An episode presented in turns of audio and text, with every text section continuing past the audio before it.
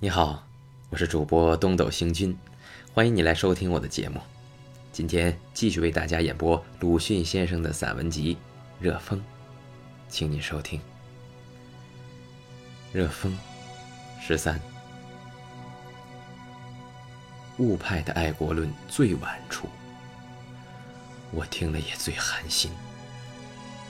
这不但因其居心可怕，实因他所说的。更为实在的缘故。混乱的祖先养出混乱的子孙，正是遗传的定律。民族根性造成之后，无论好坏，改变都不容易的。法国勒彭著《民族进化的心理》中，说及此世道，原文已忘，今但举其大意。我们一举。虽似自主，其实多受死鬼的牵制。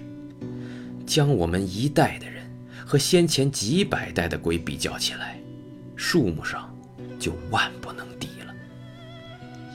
我们几百代的祖先里面，混乱的人定然不少。有讲道学的儒生，也有讲阴阳五行的道士，有静坐炼丹的仙人，也有。打脸打靶子的戏子，所以，我们现在虽想好好做人，难保血管里的混乱分子不来作怪。我们也不由自主，一变而为研究丹田脸谱的人物，这真是大可寒心的事！但我总希望这混乱思想遗传的祸害，不至于有梅毒那样猛。之百无一免。即使同梅毒一样，现在发明的六百零六，肉体上的病即可医治。我希望也有一种七百零七的药，可以医治思想上的病。这药原来也已发明，就是科学一味。只希望那般精神上。掉了鼻子的朋友，不要又打着祖传老病的旗号来反对吃药。中国的昏乱病，便也总有痊愈的一天。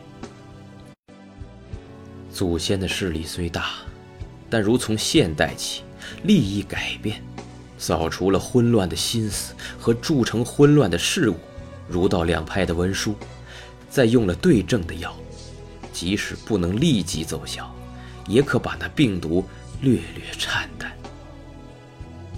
如此几代之后，待我们成了祖先的时候，就可以分得混乱祖先的若干势力。那时，便有转机。乐鹏所说的事，也不足怕了。好了，今天就为你播讲到这里了。如果您喜欢我的节目，可以为我点个赞，或者转发给您的朋友。感谢您的收听和支持，我们下期再会。